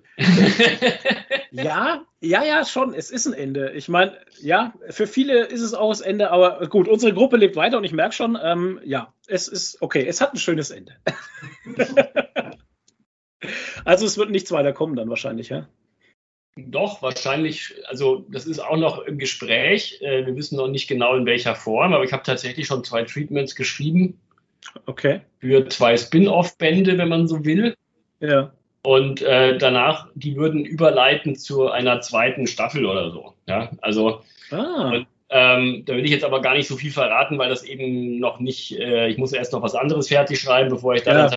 die Dialogskripte schreibe und so. Aber ähm, tatsächlich hat der Tommy erstmal gesagt, dass er jetzt was anderes machen möchte. Insofern, mhm. selbst wenn es weiter ginge, es würde leider nicht die gleiche Form haben, wie es jetzt hat, sondern muss man dann eben sehen, wie wir das dann, äh, dann lösen und mit wem. Okay. Ja, gut. Ja, erzählt nichts, was ihr nicht erzählen wollt. Das passt schon. ähm, dann wäre, also zumindest, außer ihr habt noch irgendwas zu erzählen, hattet ihr ähm, was, was Besonderes? Ist, ist es, das ist immer auch so eine Sache, ne? Ist der, ist es am Ende euer Projekt so geworden, wie ihr es vorgestellt? Ist es oder, oder ist es nie fertig? Das ist auch immer so eine Geschichte, was mir viele Künstler äh, und Kunstschaffende erzählen, dass, dass ihr Projekt oft eigentlich immer nicht fertig ist, aber man muss es irgendwann zu Ende bringen, auch wenn man gar nicht möchte. Nö, also ich kann das nicht sagen. Ich kann sagen, das war jetzt äh, zehn Jahre lang eine intensive und schöne Zeit, daran mhm. zu arbeiten. Mhm. Und ich bin auch richtig, äh, jetzt wenn ich das auch nochmal lese, vielleicht gibt es auch mal irgendwie noch so ein Sammelband, wo man so ein Stück lesen kann oder so. Ähm, mhm. ich bin damit zufrieden und finde es nach wie vor, ähm, kann es genießen und finde es auch nach wie vor selbst gut. Also das ist ähm, überraschend äh, und natürlich kann man es immer irgendwie irgendwann irgendwie besser machen, aber ähm, für das, was es ist, finde ich es, ähm, es ist genauso geworden, wie wir es uns eigentlich vorgestellt haben. Also zumindest ich mir.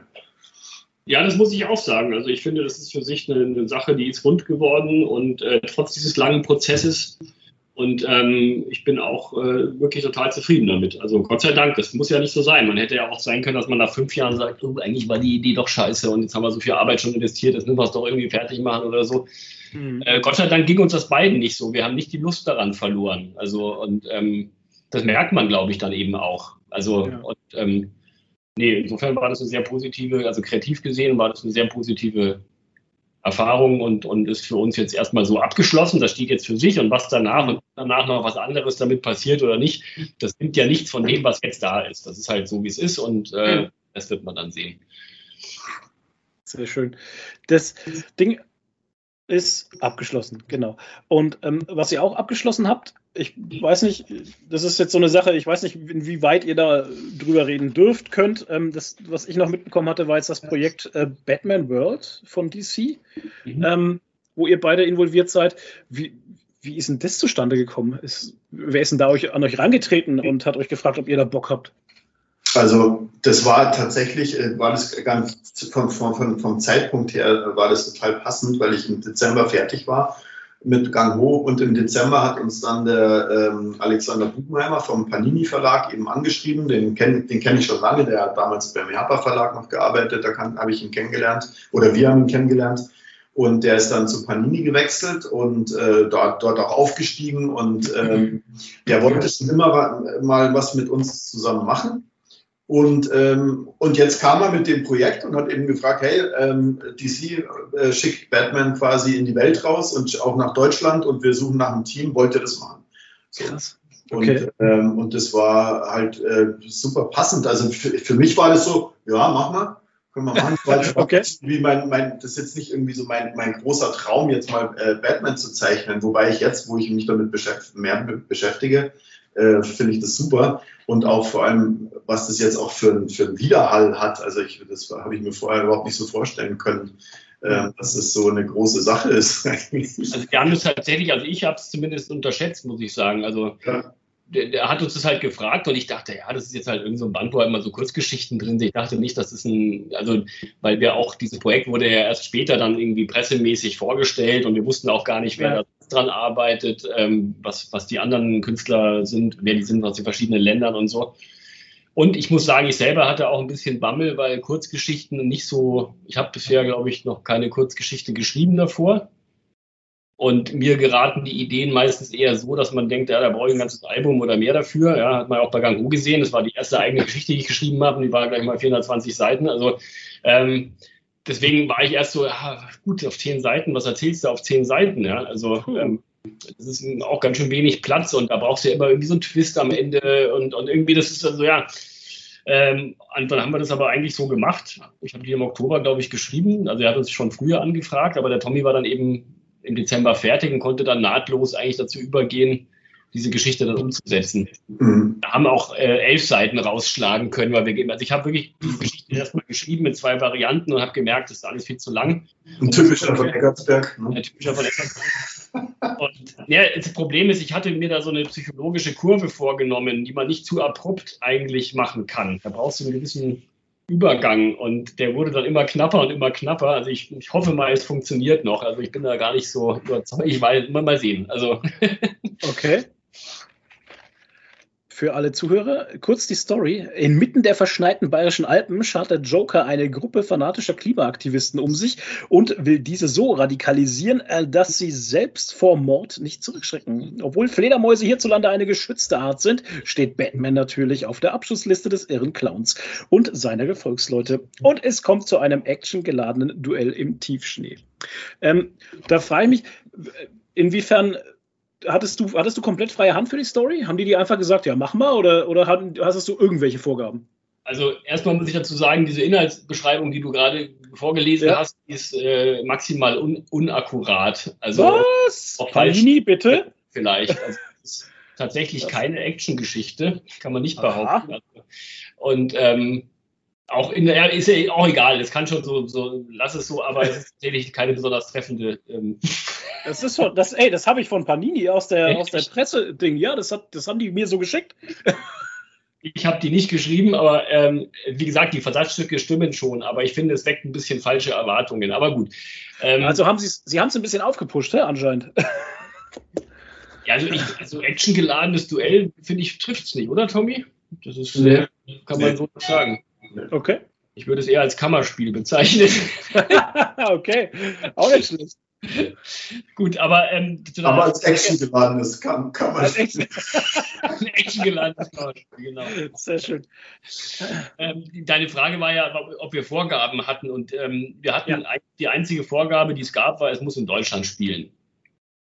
Und äh, okay. damit habe ich dann erstmal angefangen. Und ähm, dann kam, als wir dann die Story abgeliefert hatten, dann kamen Anmerkungen. Aha. Äh, okay. Die auch zu einigen kleineren Änderungen geführt haben. Und ähm, ich glaube, das Originalfeedback war von DC, ähm, dass es ihnen nicht deutsch genug war. Mhm. Was ich ehrlich okay. gesagt schon fast als Kompliment aufgefasst habe, weil ich das Gefühl hatte, dass die Amerikaner bei DC gerne so immer von dem jeweiligen Land so das Best-of, was der, der amerikanische ja. Tourist, der aber nie nach Europa gekommen ist, sich mhm. so vorstellt. Also ähm, wie gesagt, dann Batman rettet das Oktoberfest vor dem irren Joker oder äh, Captain Bean trifft auf Batman oder was weiß ich. Ja, also ah. kann man ja auch alles machen, aber genau das wollten wir eigentlich nicht machen. Und ähm, insofern fand ich die Kritik jetzt an sich nicht schlimm, aber war halt von denen halt, haben sie da, glaube ich, vielleicht auch gar nicht genau das bekommen, was sie eigentlich haben wollten. Also, also Batman in Lederhosen wollten sie. Oh Gott. Okay. Nee, ja, das, also, aber du weißt schon, was ich meine. Ne? Also, ich hab, ja, ja. Im Hintergrund irgendwas, wo man sofort sieht, das ist Deutschland. Und wir haben jetzt ja. halt bayerischen Alpen gewählt, aber ob das jetzt in den Alpen oder den Rocky Mountains ist, ist eigentlich nicht zu sehen und auch völlig irrelevant für die Geschichte. Also, aber ähm, ja gut, es kommt schon, also man muss sagen, es kann natürlich nicht in Amerika spielen, weil da kommen die Pärchen vor.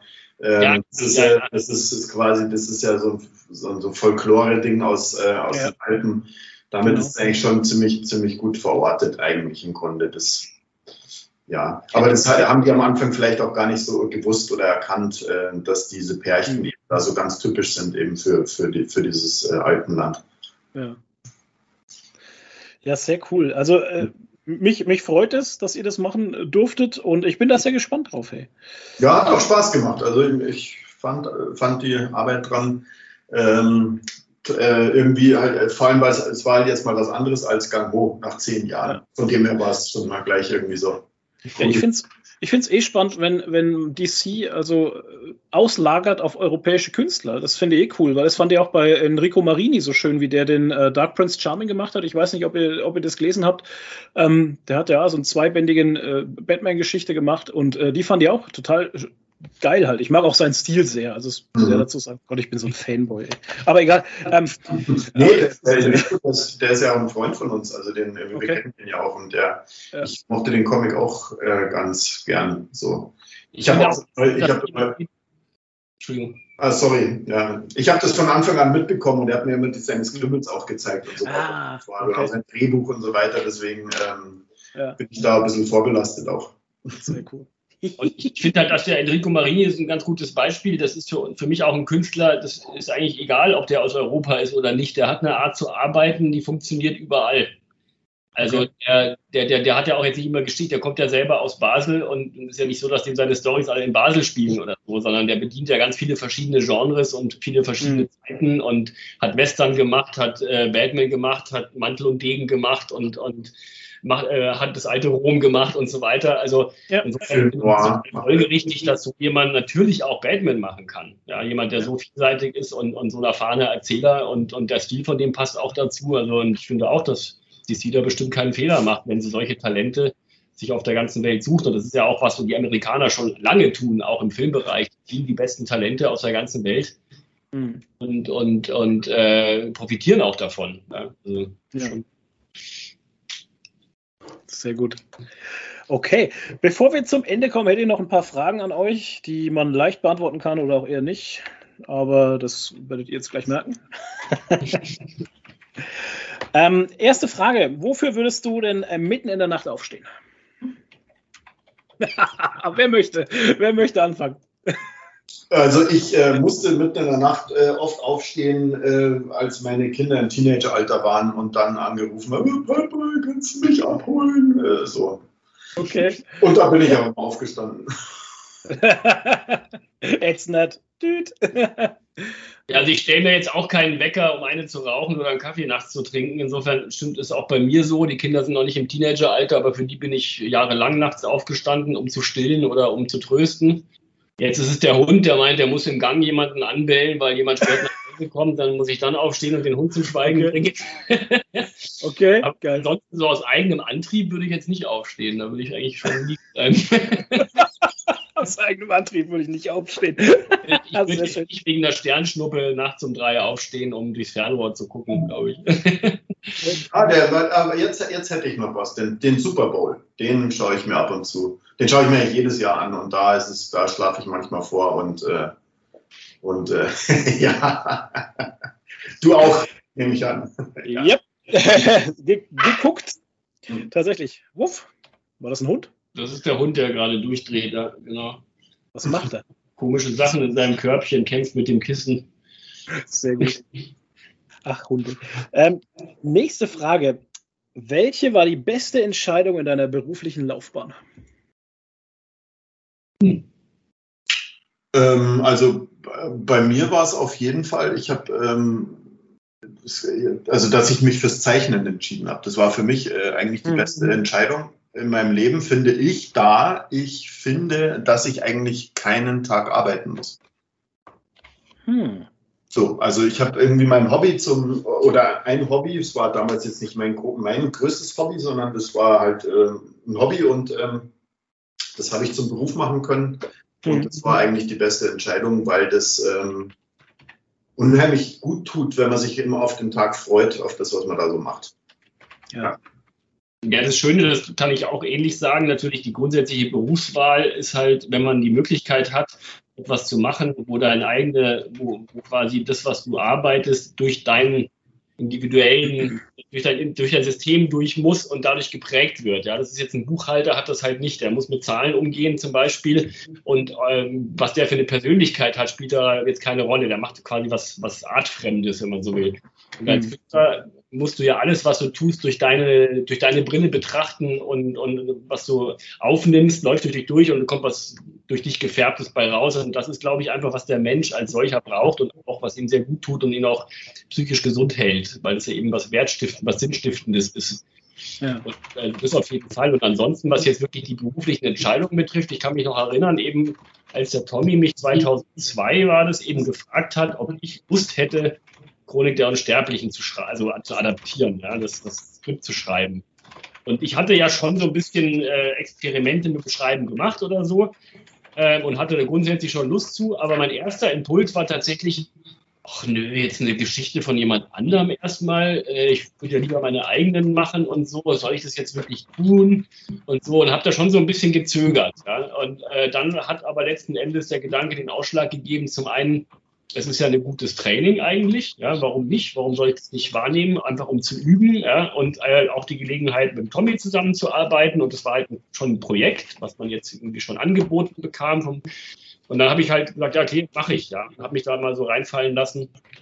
Und das hat tatsächlich sehr viel Spaß gemacht und wahnsinnig viele schöne, positive Folgen gehabt für, für uns beide auch. Und äh, insofern würde ich das jetzt mal nennen als, als eine sehr gute Entscheidung. Mhm. Ja. Ähm, auch eine geile Frage. Wo hattet ihr euer bestes Essen? Oh. Also ich weiß, ich weiß, wo ich absolut nicht mein bestes Essen hatte und dabei war das total unfair, weil es, ähm, weil es so gut gemeint war. Unser Verleger, der also in Frankreich habe ich, ich habe definitiv am besten habe ich gegessen in China und dann in Frankreich. Aber in Frankreich habe ich auch ein Erlebnis gehabt, das ähm, ist erzählenswert, weil ich da da hat uns, kannst du dich erinnern, der Pierre Paquet eingeladen äh, zum Muschelessen. Und das waren mm. noch lebende Muscheln in, oh. in Meerwasser. Und ich oh habe diese, diese Muschel gegessen. Ich kann mich da gar nicht daran erinnern. War ich da dabei? In Samalu war das. Okay, das ist so lange her. Okay, das war ja 2000. Das war, der, das war da, wo wir für die Chronik der Unsterblichen dann, äh, Wolf dann auch irgendwie groß äh, dann am Abend noch verkündet hat, wie viele Bücher wir signiert haben und so weiter und so fort. Und als wir da angekommen sind, sind wir am, am Strand in diesem, in, diesem, äh, in diesem wahnsinnig feinen Restaurant gesessen. War da nicht sogar auch der Adriano dabei? Adriano, ja, ich glaube, der Adriano war auch dabei. so. Ja, nee, aber ansonsten in China, tatsächlich in China, das Essen in China war unglaublich ähm, lecker. Äh, wir saßen mal an einem, großen runden Tisch und äh, da standen ganz viele Teller drauf mit den leckersten Essen und man konnte den so drehen und von jedem Teller runternehmen, was man äh, wollte. Und der Agent, dieser, dieser, dieser Künstleragent, der da, da dort war, der wusste schon, wir kommen aus Europa und der hat dann so ein bisschen auch das schon so zusammengestelltes Essen, dass das uns auch schmeckt. Aber was die an Gewürzen da verwenden und das alles auch so ganz frisch ist, ähm, das, das, da, da sind so Geschmacksknospen im Mund explodiert die ich vorher noch überhaupt nicht kannte. Also das war wirklich also, sau lecker. War das Frankreich vor China oder war zuerst China und dann Frankreich? Nee, Frankreich war vor China. Also genau. Okay. Also die Geschmacksknospen, die durch die Muschel eher verdorben wurden, sind dann durch das chinesische Essen wieder erwacht. Ja, ja. Ah, Muschel im Meerwasser, huha. Ja. Die haben sogar noch gelebt, die haben, die, die haben noch so gelebt, die, Muschel. Ah, komm her auf. Essen, ja. ah. Ich muss sagen, dass ich in meinem Leben schon oft gut gegessen habe. Mhm. Aber letzten Endes das für mich nicht der springende Punkt ist bei dem gelungenen Abend, sondern da geht es mir dann eher um die Gesellschaft und natürlich ist im Idealfall beides gut.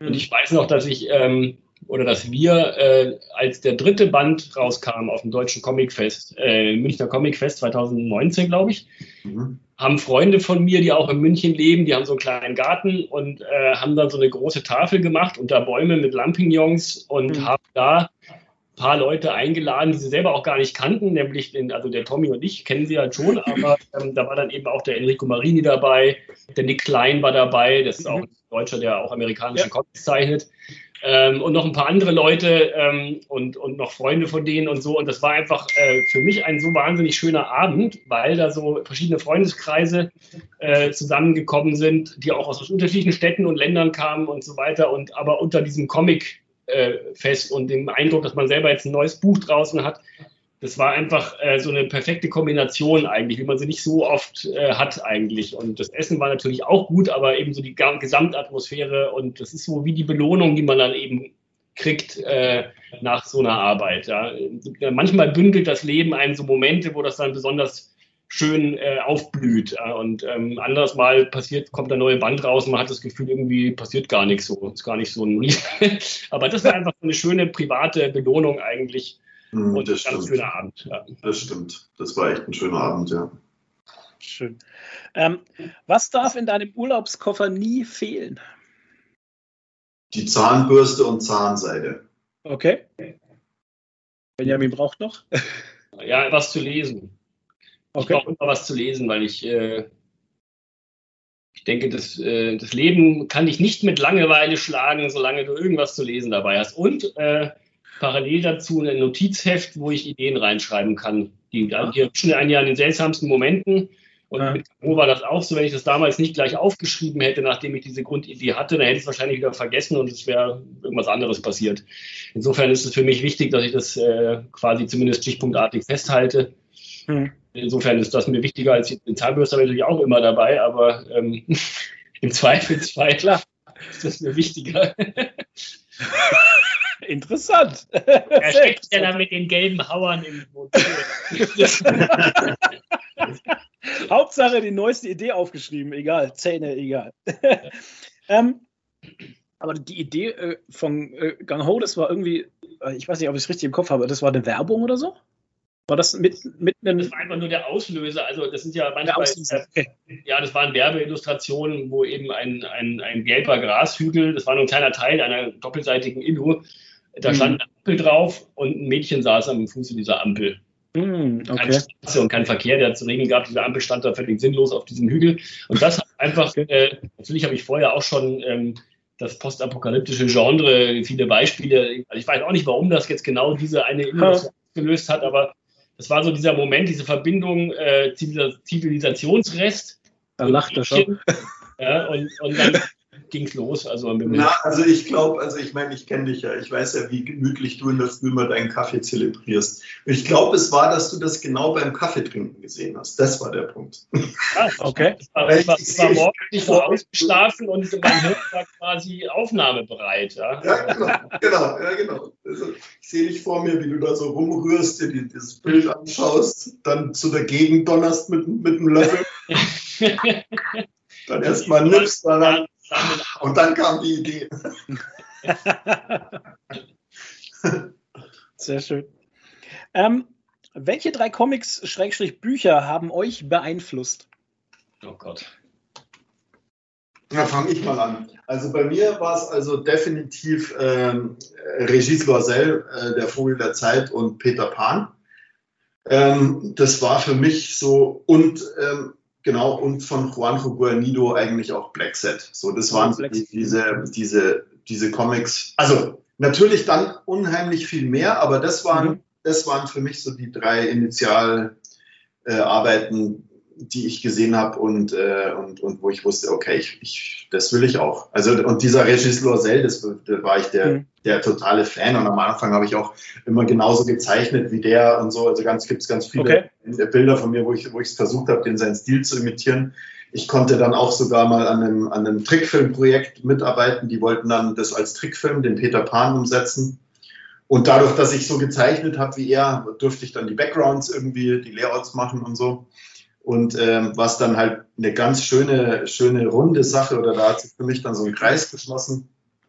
In äh, 2018 waren wir, war, war ich wieder auf dem, auf dem schönsten Festival in, in Frankreich, das ist in Südfrankreich.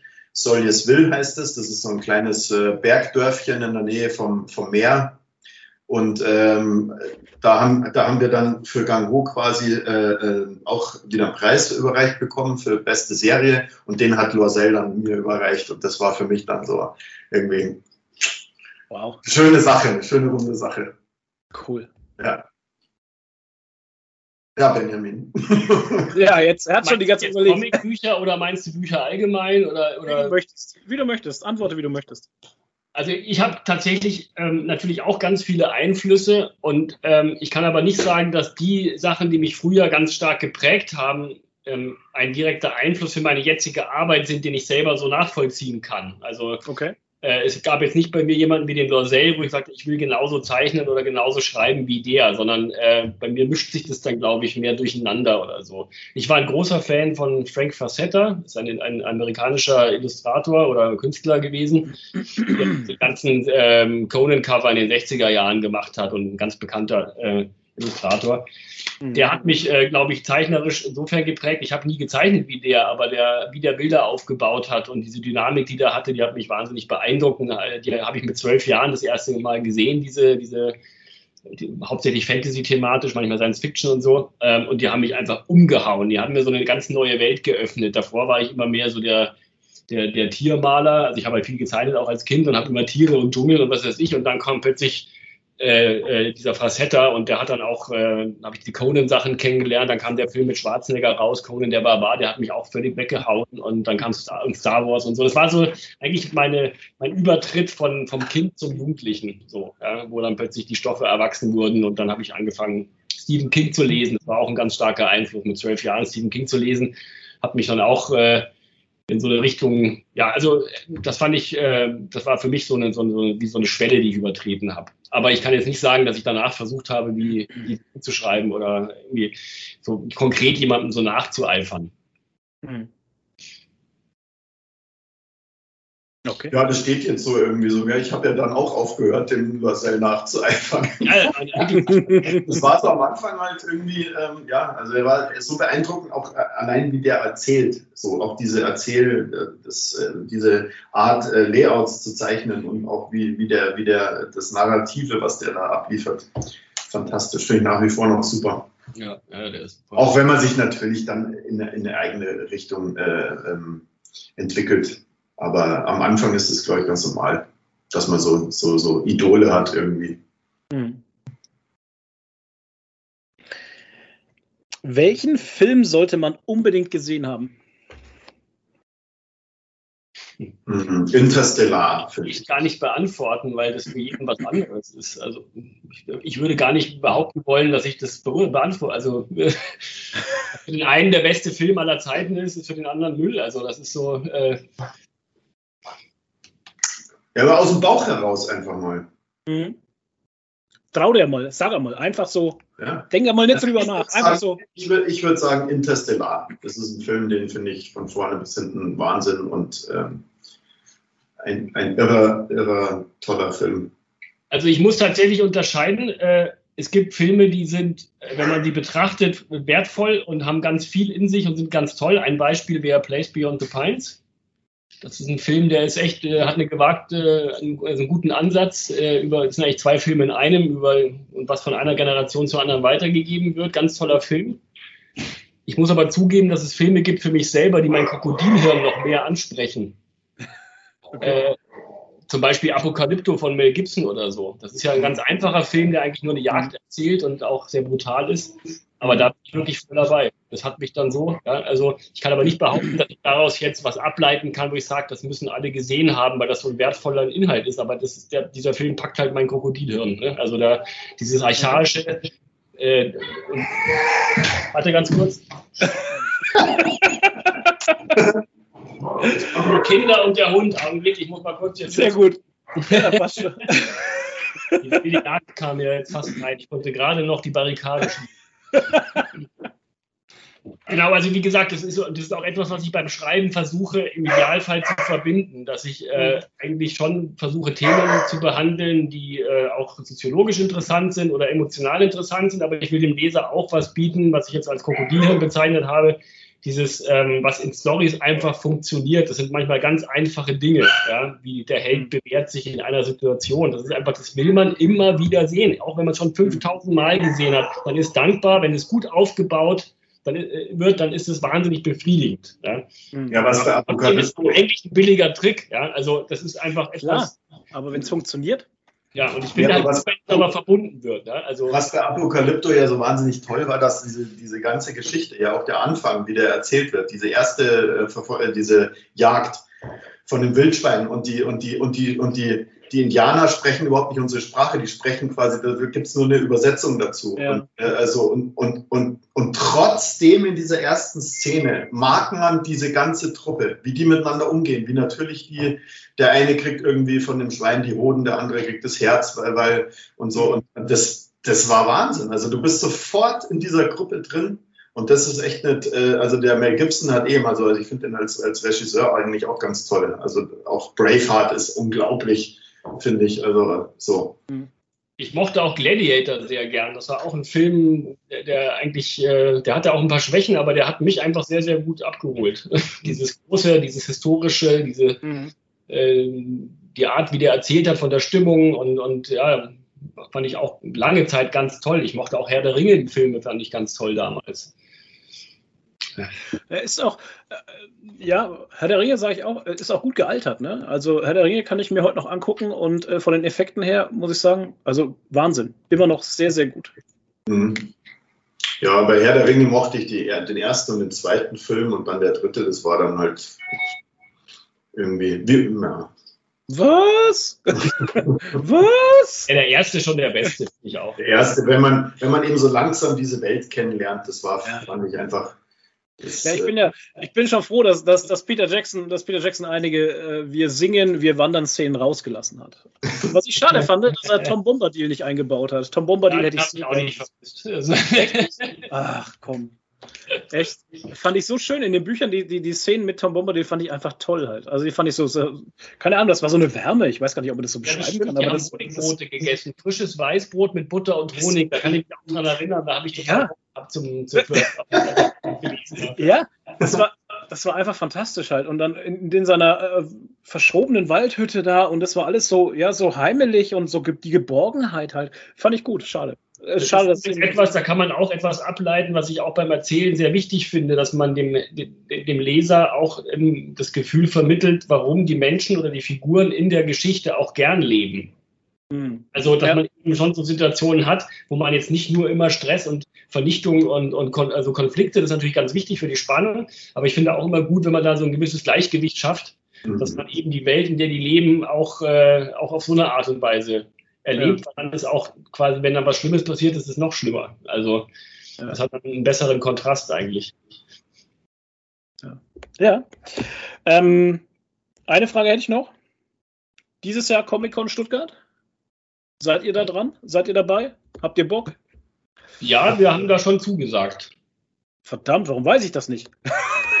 Aber irgendwie geht bei mir die Welt vorbei und ich kriege immer nichts mit hier in meinem Loch auf dem Land. Ja, das ist jetzt vielleicht, ich weiß nicht, ob das überhaupt schon kommuniziert wurde, aber der Panini Verlag hat uns gefragt, ob wir eben wegen Batman, weil im September kommt ja dieses Batman ja. raus und da haben ja. wir uns gefragt, ob wir da gerne signieren möchten. Und ja. unser Verlag Koskalt ist ja auch in Stuttgart oder in der Nähe. Genau. Deswegen macht das total Sinn. Geil. Das ist natürlich sehr geil. Okay? Das freut mich. Ähm, ja, von mir aus war es das. Ich bedanke mich recht herzlich für eure Zeit. Es war mir eine, eine Freude und eine Ehre.